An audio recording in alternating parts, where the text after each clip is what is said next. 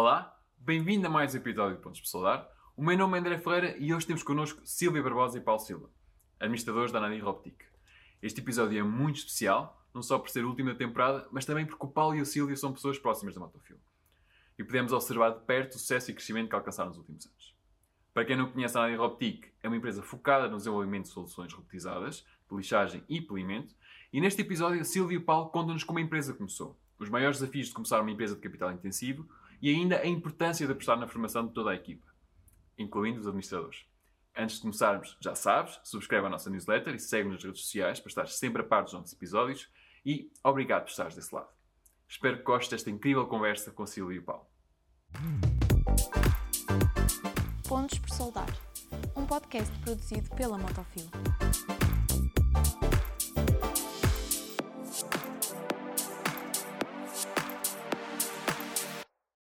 Olá olá Paulo, bem-vindos ao Pontos Solar, obrigado por estarem aqui. Obrigado, nós. E eu gostava de falar eh, sobre a Andy Optic. O que é que a Andy Optic faz, quais são os, qual é que é o core business e, e o que é que os clientes, quais são os clientes finais? Se podes dar algum exemplo. Sim, eh, nós temos duas áreas, três áreas que queiram se chamar de atuação: lixamento e polimento. São as duas áreas principais. Após isso, temos a parte de manipulação.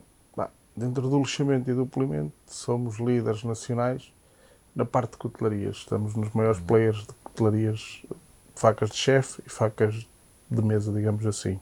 Na área da manipulação, temos nas maiores diversas áreas, desde o cimento, desde madeiras, desde fibras, tudo que se possa manipular. A nível do equipamento em si, para, para as pessoas que não, não conhecem este tipo de soluções, podes explicar mais ou menos co- como é que funciona, o que é que constitui cada, cada uma destas soluções? Hoje, cada vez mais, em cada produto, a preocupação do acabamento e do aspecto final é extremamente importante. Portanto, olhando para um, um tacho em inox, uma coisa que toda a gente tem em casa, um tacho, está polido, é brilhante, mas não chegou assim àquele pronto. Claro. Portanto, isso tem que ser feito esse trabalho, ou manualmente ou por equipamentos. E nós desenvolvemos equipamentos para fazer esse tipo de acabamento de superfície. Esse acabamento feito de forma manual é algo que tem futuro ou hum, são trabalhos que as pessoas já não querem fazer? Manualmente não tem futuro. Portanto, hum, por várias razões. São trabalhos que as pessoas não querem fazer e cada vez mais eh, as pessoas são mais estudadas ou mais academicamente temos um grau maior e procuramos outro tipo de atividades. É um trabalho muito sujo, eh, tem que ser automatizado, não há forma de, de continuar manualmente. Como é que foi o momento de decisão para te tornares eh, empresário? Aquele momento em que chegaste à conclusão que não, eu não é este caminho, tenho que criar uma empresa, trabalhar por mim próprio. Pá, de decisão, pronto, prendeu-se também um pouco pelo limite que eu atingi na empresa onde estava a trabalhar, em termos de carreira, e eu não queria, queria evoluir mais. E na área da robótica. Uh, a Motofil foi uma das entrevistas que tive e que, por várias razões, não se, pronto, tivemos várias não entrevistas com o. Sr. João Carlos, mas não conseguimos uh, entender, entendermos em termos de valores salariais. Pronto, e eu, pá, um bocado decepcionado aqui com não conseguir aquilo que eu pretendia, uh, não vendo mais nenhuma empresa de robótica que me cativasse como, fosse, como era a Motofil, pronto, vou criar o meu próprio projeto. Portanto, e aí foi o momento, tanto que eu tive, criámos a empresa em 2008, as entrevistas que eu tive aqui foram em 2007, portanto aqui poucos meses depois Depois decidiste. criámos o próprio, criei, decidi criar o próprio projeto na área da manutenção na altura e alguns desenvolvimento de alguns equipamentos mais pequenos, eh, de manipulação e outras coisas, e entretanto as coisas foram crescendo. E vocês já estavam juntos na altura, já, já conhecias o Paulo? Como é que foi essa, essa transição, essa, essa discussão de vou criar uma empresa? Como é que isso foi entre os dois? Não foi difícil porque era um objetivo e um sonho do Paulo. Sim, E então foi. eh, Foi fácil Aceitei, sim, desde, aceitei. desde o primeiro dia. Sim. Hum, e vocês trabalham os dois juntos? É difícil trabalharem os dois juntos? Hoje em dia já não é tanto. No início, sim. Era mais difícil, éramos só nós os dois. Uhum. Chegamos a ser só nós os dois, porque no segundo ano de criação da empresa, pronto, o outro sócio acabou por sair, fiquei eu como sócia do Paulo, porque antes não era. Sim. E, eh, e a partir daí eh, foi mais, foi mais difícil. Tivemos anos muito complicados, eh, em que trabalhávamos nós os dois, fazia de tudo, desde a faturação, criação de clientes e acompanhar na- nas fábricas para fazer o trabalho tal e qual como um ajudante. Sim, sim, Não claro. podia acrescentar muito mais, até depois termos o primeiro empregado e começar a crescer a empresa. Claro, quanto mais somos, o trabalho fica mais dividido e é mais fácil. Sim. E, e esse processo de, de, de, de evolução da empresa, achas que podes partilhar aqui co- connosco como é que foi? Ou seja, os primeiros anos, depois é aquela fase mais difícil cá em Portugal, para toda a gente, para todos os empresários hum, eh, portugueses, e depois, se calhar, também aqui mais recente, quando se começam a integrar no grupo da Motofil. Os primeiros anos foram difíceis, eh, acabamos por, eh, depois com a entrada do primeiro funcionário, começou a surgir mais trabalho, Uhum. Eh, houve a necessidade de contratarmos também uma pessoa para o projeto, que deu aqui um alavanco ao- aos nossos equipamentos, porque inicialmente era tudo feito corta e solda, experimenta, Sim. e depois voltávamos atrás, havia um grande desperdício, Sim. um prejuízo financeiro para a empresa. Eh, com a entrada do projetista, começamos a ficar mais assertivos nos nossos projetos, começamos a trabalhar mais, também a abandonar um bocadinho a parte da, da, da manutenção, a parte da manutenção. Começamos a surgiu a oportunidade de, de desenvolver uma célula, alterar uma célula de, de lixagem com um cliente. E aí, sim, percebemos que havia uma, havia Então- uma grande lacuna no mercado. Então, se calhar que pego por aí. Opa, Pois. achas que podes explorar este, este tema? Como é que, que- como é que surgiu esta alteração da célula de lixagem e, e vocês chegaram à conclusão que poderia ser uma área de negócio interessante? Epá, aquilo foi. eh, nós tínhamos algum- alguns conhecidos não é, na área da robótica que eu, na altura, programava a ABB e daqueles muito antigos, que era. Comecei, tinha já alguns anos da ABB, e surgiu uma situação em Braga que havia umas células de lixagem para programar e que ninguém sabia programar aquilo, porque era um robô muito antigo e não sei o quê, e pediam-me se eu dava algum apoio naquilo. Pá, eu lá fui, tínhamos empresa, tínhamos, tínhamos que trabalhar e fomos dar suporte ao senhor que precisava da situação quando eu me apercebi que ele conhecia muita gente que tinha as mesmas limitações e que precisavam de equipamentos de lixamento automatizados e que só havia em Itália ou em Espanha. Eh, E cá em Portugal não havia ninguém que pudesse suportar aquilo e vinha sempre italianos fazer. E, pá, se calhar está aqui uma oportunidade enorme para criar um nicho de, de negócio, um negócio que a gente pretendia não ter concorrência. Foi aquilo que nos primeiros anos nós andámos já à procura. Isso surgiu ali em 2009, 2010. Epá, e nós agarramos a oportunidade de criar, de criar esse, esse nicho. Mas a contratação, as primeiras contratações surgiram ainda antes desta, desta primeira célula. Sim, na primeira Sim. célula que nós desenvolvemos, ou seja, nós eh, fizemos algumas assistências a várias células. Depois tivemos um cliente em Guimarães que quis efetivamente alterar uma célula de facas e fazer mais um pequeno equipamento. Fizemos, alterámos, ah, não ficou de acordo com aquilo que nós pretendíamos. Foi dos primeiros projetos, nunca, nem sempre corre bem. Um correu minimamente, o outro nem por isso. Ah, mas as coisas ficaram a trabalhar e pronto, procurámos outro- outros clientes vieram ter connosco Pá, Até que numa altura que tivemos uma máquina de torneiras, a Grow, eh, e que foi um dos maiores alterações de projeto que nós fizemos, também um bocado com a ajuda da Grow, eh, na altura, e a coisa correu, correu bem. A partir daí surgiu a oportunidade de fazer duas ou três células nesse ano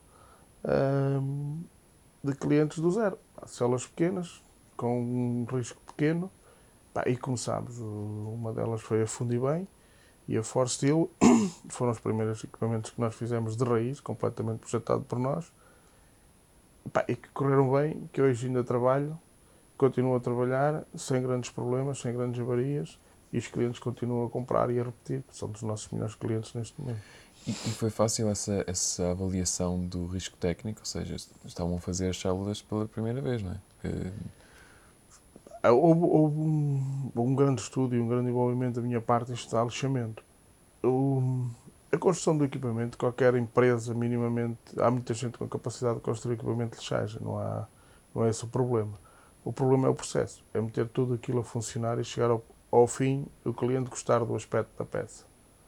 É só isso que interessa. Portanto, o equipamento tem que ser robusto, tem, tem que funcionar, está tudo bem, mas como é que se vai lixar e como é que se vai fazer chegar àquele determinado acabamento, isso foi o que mais nos custou. É perceber do processo de lixamento. Uh, isso demorou vários anos até nós conseguirmos e, e, e arranjarmos ferramentas para nos ajudar nisso.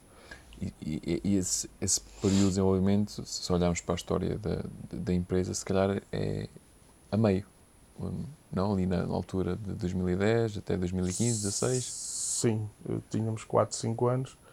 Foi, primeiro, foi esse estudo de desenvolvimento por aí. Foi, as primeiras máquinas foram em 2012, portanto tem 10 anos neste momento feitas de raiz e andámos ali dois anos a tentar adquirir conhecimento com alterações e coisas assim. E como é que entra uh, a Motofil aqui no, no, no, no, percurso da empresa? A Motofil entra por uma necessidade da, da empresa crescer. Ou seja, nós começámos a fazer vários equipamentos, várias celas, em vários setores, cutelarias, alumínios e por aí fora. Uh, fizemos algumas EMAFs também e eh, havia necessidade de nós crescermos, termos uma capacidade de produção maior, uh, em termos de metalomecânica, uh, maquinação, por aí fora, tudo o que está inerente à parte de metalomecânica. Portanto, havia duas ou três soluções. Ou nós investíamos fortemente em marketing, em equipamentos e por aí fora tentávamos fazer, Sim. portanto, dinheiro não tínhamos, teríamos que nos endividar ou arranjar alguém que nos financiasse ou juntar-nos a algum grupo que nos pudesse alavancar de alguma forma e que pudesse ter outras condições de produção que nos pudessem ajudar a nossos equipamentos. Portanto, houve algumas abordagens de umas empresas, como houve uma abordagem também da Motofil, já sendo uma empresa minha conhecida e com a filosofia de que eu pretendia para a minha também em termos de trabalho. Ah, surgiu a oportunidade, eh, casualmente numa feira em que nos encontramos, eu e o Sr. João Carlos e também a Sílvia, e acabamos por começar ali temos que trabalhar juntos e temos que trabalhar juntos e ao fim de um ano a coisa deu-se e acabámos por nos juntar aqui ao grupo Motofil. E, e como é que é, é, como é que isto acontece? Ou seja, como é que alguém eh, sem um, um, apoio financeiro extraordinário ao início consegue montar uma empresa eh, deste tipo de bens e agora com o sucesso que, que já tem? Com muita humildade, com muitos meses sem receber ordenado na conta. Já tínhamos três, quatro funcionários. Eles recebiam e nós não. Recebíamos o mínimo para, para conseguirmos ter a nossa casa. Uh, mas foi assim muitos anos, com carros muito velhos, a, ficar, a ficarmos muitas vezes às duas da manhã, muitas, algumas, a ficar às duas da manhã na autoestrada, porque o carro uh, partia e tínhamos chamado assistência em viagem. Hum depois de muitas horas de trabalho e de já só querermos vir uh, nestas empresas que o Paulo falava, em Braga, Sim. que começamos. Lembro-me muitos domingos e sábados e só queríamos vir para casa uh, cansados e chegar ali uh, ao meio da autostrada e o carro a variar. E... E, é preciso, nem toda a gente consegue. E, mesmo eu ponderei muitas vezes se seria isto que, que queria para mim, para a nossa família. Uh, porque, porque é difícil, é muito difícil e é todos os dias difícil, mesmo com os funcionários que temos hoje, com o capital que temos hoje, uh, com aquilo que desenvolvemos hoje e que vendemos, é mais fácil, mas também tem, continua a ter claro. momentos muito difíceis. E, e, como é que se constrói essa resiliência? De onde é que isso vem? Das nossas famílias, daquilo que nós sempre tivemos, que nunca foi muito, foi suficiente, por isso também Uh, nesse aspecto, o Paulo é mais sonhador do que eu, ele quer sempre mais e, e, é graças a ele que estamos aqui, uh, porque ele sempre quer mais e melhor para, para tudo, para a família, para os clientes, para a empresa, uh, quer sempre conseguir ser melhor e, e leva-nos a estar neste patamar. Oh, oh, Paulo, tu já alguma vez pensaste em fazer algo diferente? desde que iniciaste esta, esta tua caminhada de empresário? Epá, Não, diferente não. Eu, eu gosto daquilo que faço. Se me disserem gostas da função que tens hoje na empresa como administrador, diretor comercial ou diretor de projeto, pá, não, se calhar gostava de estar mais fábrica e de acompanhar o projeto. Gosto muito mais disso, mas sei que não, para levar a empresa para a frente, tenho que acompanhar várias frentes. Eh, e os clientes conhecem-me, é essa parte que eu tenho que fazer. Agora, fazer outro tipo de coisas, não. A empresa podia fechar e tudo mais, mas eu iria estar sempre ligado à área, ou à área da robótica, ou do desenvolvimento de projeto. Eu não me vejo a fazer outra coisa, pelo menos nos próximos anos. Falando nos próximos anos, o que é que se perspectiva para a Nani Robotics? perspectiva é um crescimento sustentado, tentar estar na vanguarda da tecnologia, ou seja, estamos a desenvolver softwares para que as nossas máquinas sejam mais eh, amigas do operador, ou seja, que não seja necessário técnicos. Portanto, é para trabalhar com operadores eh, simples, descomplexas, eh, que ajudem no processo de lixamento e de polimento com várias estratégias, de forma a seja simples o manuseamento e não seja o bicho de sete cabeças, que é o lixamento, muitas das vezes, e polimento em algumas empresas. E tentar fazer exportação, ou seja, criar o um mercado, espalhar a, marca e as máquinas pelo mundo. Falando em exportação, eh, mais concretamente, aqui o mercado ao lado de Espanha será provavelmente o vosso primeiro passo. Sim, nós já, já temos alguns equipamentos em Espanha, queremos continuar eh, a crescer dentro do mercado espanhol e depois as oportunidades que se puderem abrir por aí fora. Não? É? Quais são as, as, principais dificuldades que, que têm tido, têm vindo a experienciar uh, com a tentativa de exportação?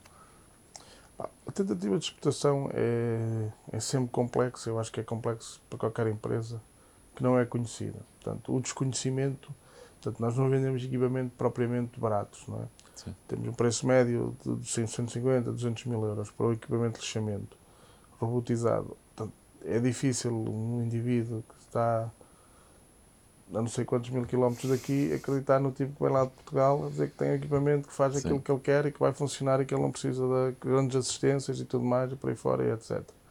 Pá, esse é o principal entrave as pessoas, conseguir que as pessoas acreditem. Essa confiança, hum, como é que vocês a têm construído até este momento? É com base nos vossos clientes? É base de demonstração de produtos? Como é que têm trabalhado essa, a base da confiança é sempre pela demonstração. Demonstramos que somos capazes, com um pequeno protótipo, de fazer o que o, que o cliente pretende. Com meia dúzia de peças, eu costumo dizer aos meus técnicos, pá, não vale a pena vir muitas peças. Se nós não conseguimos fazer isto rapidamente com 7 ou 8 peças, não vai, vale a pena vir mil que nós não vamos conseguir fazer. Uh, e depois, pá, se houver clientes de projetos parecidos, podemos mostrar, podemos okay. levar a clientes nossos amigos que, que temos várias máquinas já.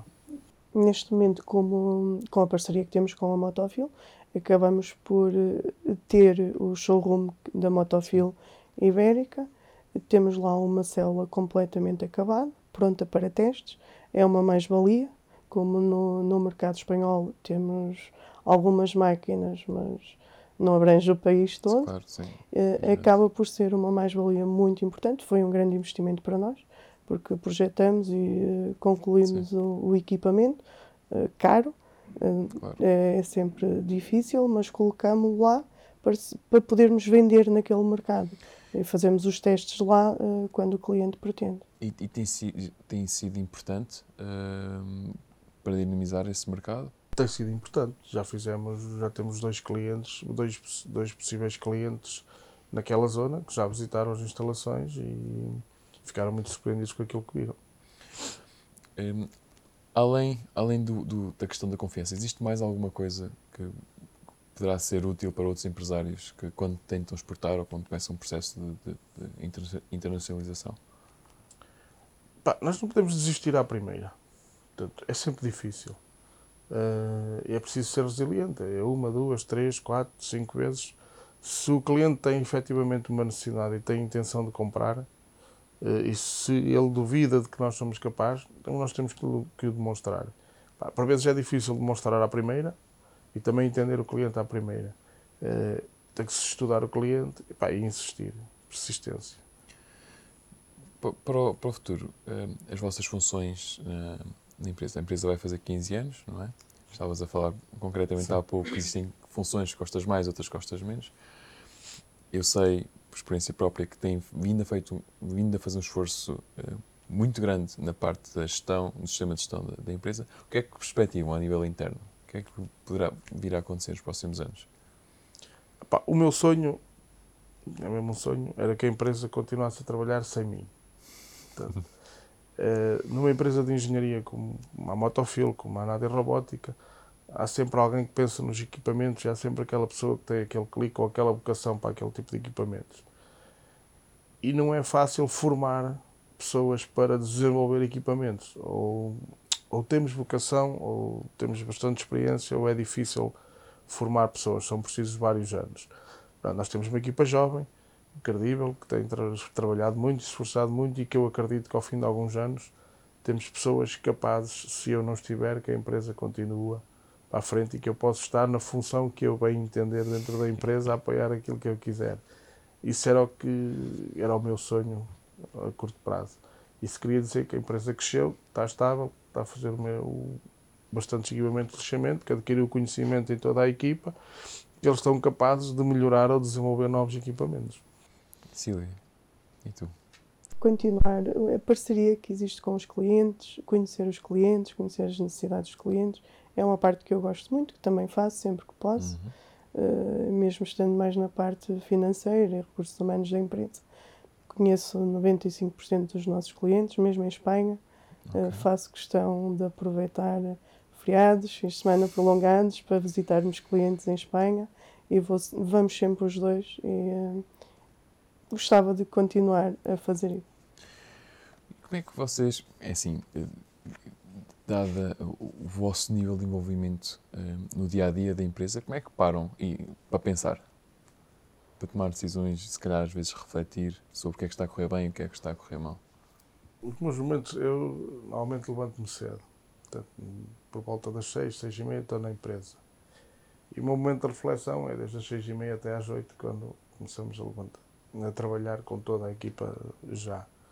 Um, ou ao sábado Portanto, eu passo muitos sábados ali na empresa a olhar para trás e para a frente para perceber o que é que está mal, o que é que podemos mudar, o que pá, refletir. tenho muitos momentos de viagens longas, né? portanto, daí a questão do empresário ser um pouco solitário nesse tipo de viagens, em que aí também, também refletimos um bocado qual é o caminho, o que é que está mal, o que é que podemos melhorar. E quando te ausentas? Quando estás nestas viagens longas, como é que é gerir à distância a empresa? É, aquilo que tentamos fazer é que não, se, não tem que ser eu a gerir. Nós temos um, um organigrama montado, onde tem vários departamentos, vários responsáveis de departamentos, em que a empresa tem que funcionar sem mim. Uh, fui eu que comecei tudo, eu conheço todos os processos tudo mais, pá, mas hoje estamos num nível que a empresa não pode depender de uma só pessoa. A empresa tem que funcionar sem uma pessoa. Daí o meu sonho de aquilo funcionar sem mim. Que dicas é que tens para alguém que queira fazer o mesmo? Alguém que queira fazer esse processo de montar, um empresário que queira montar uma empresa uh, que não dependa dele? Epá, montar uma empresa que não dependa dele. Tem que haver uma partilha de conhecimento, é a primeira coisa. Uh, ninguém vai ser igual a mim, ou vai ser como eu, ou vai pensar como eu. Tens que dar tempo para aprender. Eu já errei, já fizemos, já desfizemos, todos os dias fazemos e desfazemos e erramos e continuamos a trabalhar e a aprender. Portanto, isso vai levar tempo. Portanto, e é preciso persistência. Ou seja, e depois também temos outras ferramentas hoje, processos informáticos que nos suportam documentalmente, que podem criar procedimentos automáticos para que algumas coisas, burocracias, no fundo, funcionem e que levem menos os erros. E, e como é que é gerir os erros dos outros? Porque às vezes há aquela vontade, né? eu sei fazer bem, eu faço. Né? Como, é, como é que lidas com isso? Já lidei pior. Né?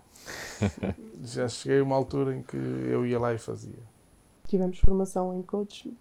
Era uma área muito difícil na nossa empresa, com os colaboradores, criava muitos atritos. A parte de ele querer eh, Sim, fazer as eh, coisas. O Paulo chegava, explicava e depois acabava por não dar o timing ao colaborador para ele conseguir fazer sozinho. Uh, chegava em vez de voltar ou perguntar o porquê, porque é que está mal, porque é que correu assim, porque é que não correu tão bem, Ele também com o stress da empresa, Claro, dos não. clientes, de tudo, não é? do negócio, eu faço. E fazia. Isso criava ali um conflito. Acabamos por eh, decidir os dois, ter essa formação que ajudou imenso, eh, que deu essa alavanca para o Paulo pensar três vezes, esperar e, e utilizar aquilo que aprendeu. E como é que foi esse momento? Ou seja, estamos aqui, temos algumas dificuldades finance- dificuldades financeiras pela natureza do negócio, são equipamentos caros, tem que fazer muitas compras, estoque, essas coisas todas, mas também temos necessidades de formação para evoluir a empresa. Qual é, como é que se decide? Onde é que se investe primeiro? Eh, nós apostamos eh, realmente na formação. É, é uma mais-valia. E com isso, depois, nós, a partir de- da formação, nós conseguimos eh, ganhar estofo para alavancar a outra parte da empresa. E vocês já viram isso acontecer? Ou seja, no vosso dia a dia conseguiram verificar o retorno que a formação trouxe aos vossos colaboradores e vocês, e vocês próximos? Sim, não foi logo no imediato. Os primeiros meses há sempre aquela. eh, Quando nós partimos para uma formação, achamos que aquilo ao fim do primeiro mês já vamos está ter aqui, feito, já sim. está tudo feito. Não, isso não acontece. Eh, ao fim de três, quatro meses, nós começamos a aplicar. Eh, começamos a ver, a ter resultados na empresa, na forma como nós nos organizamos. Começamos a perceber que é o caminho. Tens algum exemplo possas partilhar uma coisa específica que tenha ficado na memória? Uma mudança tenham feito na nada? Eh, Sim, fazer um placar a fixar na entrada na recepção, na parte onde Uhum. temos a máquina do café da empresa, a fixarmos um placar com as tarefas do- dos colaboradores, desde deixar o local de trabalho limpo, mais algumas Sim, sim, sim, sim. recomendações, e no fim eh, escrevemos uma frase, achamos uma frase que para cinco minutos antes, pensa nos problemas que tiveste hoje aqui na empresa para resolver e envia uma mensagem com essas dificuldades ao teu chefe. E eu acho que aprendemos isso com a formação. Antes nem sequer pensava nisso. Foi uma mais-valia. São essas pequenas coisas Sim. que depois eh, vão fazendo a diferença. Sim, ou seja, acabaste por receber mensagens de, de Sim, colaboradores? dos colaboradores, eh, porque normalmente nós andamos sempre preocupados em trabalhar. Em vez de trabalhar 8 horas, trabalhar 10 ou 9. Ou, Uhum. eh, naquele, com este tipo de formação, nós percebemos que não vale a pena andarmos feitos malucos a trabalhar. Temos é que eh, parar, pensar, organizar e os 5 minutos que o colaborador para a pensar o que é que correu mal e pega naqueles 5 minutos e manda uma mensagem ou para mim, ou para o Paulo, ou para o diretor de produção. Hum, ao outro dia, quando chegam, muitas vezes o Paulo tinha a resposta para lhe dar. E se ele for embora para casa sem partilhar, Fica, fica É, aquela, sim. fica aquela dificuldade e outro dia vai continuar tudo igual. Sim. E acho que isso também, eh, nem todos o fazem, como é óbvio. Uhum. No início, quando a fixamos, houve mais o burburinho, houve mais a interação com toda a gente, porque é verdade que se por um lado nós pressionamos, porque queremos os equipamentos feitos e estamos sempre, trabalhamos sempre num timing muito apertado para a entrega de- dos equipamentos, são equi- equipamentos com muito desenvolvimento, acabam por se esticar sempre no prazo de entrega. Por outro lado, nós também pedimos para eles pararem. E é, um, é, é, uma, é uma mais-valia da nossa parte, acho eu. Nós pedimos sempre aos funcionários para pararem, para pensarem. Não está a dar para, vai tomar um sim, café, reflete vai refletir, porque é sempre muito importante essa. E- E- Então posso dizer que é um pilar importante da, da vossa cultura enquanto empresa e, e também, se calhar, do espírito de equipa que tem dentro da vossa empresa. Sim, é, é bastante importante. Que outra forma que também vocês fomentam essa, essa, essa, essa relação entre os colaboradores e vocês próprios e entre eles? Nós, eh, falo por mim e pelo Paulo também, eu não nasci numa fábrica, não é? Eh, Como sabes, sou da terra das cerejas, eh, não sou daqui, eh, mas sempre vivi. Os meus pais eram empregados numa quinta, os pais do Paulo numa fábrica, somos humildes e sempre vivemos como empregados, como colaboradores, os meus pais e a nossa família. E nós gostamos e só assim faz sentido. Uh, nós aproveitamos tudo para fazer um almoço, uma patuscada. nós, uh, é, no dia de São João, fazemos a sardinhada, no São Martinho fazemos as castanhas, mas não, não, não mandamos vir. Nós preparamos ali, ainda agora no último agosto, meia hora antes de, de tocar, para irmos embora, preparamos um assador, metemos lá umas castanhas e toda a gente fica ali mais uma, duas, três horas no convívio, na partilha. Eh, e eu acho que isso é muito importante porque toda a gente está ali a assar castanhas. Por norma, até é o, o Gilberto, que é o nosso toque, que trabalha connosco também, que, que assa as sardinhas, que assa as castanhas. É bom porque estamos todos ali juntos a partilhar experiências, a, às vezes reclamam de alguma coisa, estamos todos, todos sim, juntos. Sim. E, e, tem sido, como é que tem sido esse processo que, à medida que, que a empresa cresce, manter o espírito de equipa? Mais pessoas, penso que será mais desafiante. Sim, é, é mais desafiante. Nós neste momento somos uh, quase 40. Uh, depois uh, é desafiante em dois sentidos. Por um lado, temos que estar próximos, temos que, que interagir com eles, fazer uhum. estes momentos. Por outro lado, tem que haver uh, algum distanciamento para conseguirmos também decisões, tomar decisões importantes para a empresa e mesmo para os colaboradores. Nós fazemos sempre uma, uma reunião, ou tentamos fazer, nos últimos anos com o Covid nem sempre foi possível. No final do ano, reunimos individualmente com cada colaborador, Sim, pedimos para. Um, temos uma conversa de 10 minutos, depende, às vezes mais, uh, outra vez menos o que é que está mal, o que é que correu mal, o que é que podemos melhorar. Eu acho que isso é muito importante. A abertura. A abertura, sim. A abertura que temos. Agradeço aos dois. Estamos a chegar à, à, parte final da nossa entrevista. Eh, se calhar começava pelo Paulo. Se pudesses dar um conselho a ti próprio, quando eras mais jovem, estavas a iniciar a tua carreira, o que é que dirias? Se calhar aproveitava melhor os estudos, qual que aproveitei. Uh, no fundo era um pouco isso. Uh, se calhar devia ter estudado mais. Eu não concluí a universidade. Uh, sempre me foquei no trabalho e no ganhar dinheiro e no crescer. não digo que hoje me faça falta, fazer falta faz sempre, mas se calhar tinha acabado academicamente, tinha-me tinha formado em engenharia, podia-me ter ajudado em algumas coisas que não acredito que não chegasse lá, mas se calhar demorei muito mais tempo para chegar lá e tinha estudado gestão também. É mais a tempo. Sílvia, que conselho é que terias a ti próprio? Aqui há 15 anos, a Ana de Roptic vai fazer 15 anos, que conselho é que terias a ti próprio? Para acreditar sempre. Acho que é o fundamental. Pronto, obrigado aos dois. Para a malta lá em casa, não se esqueçam, subscrevam as nossas redes e até ao próximo episódio.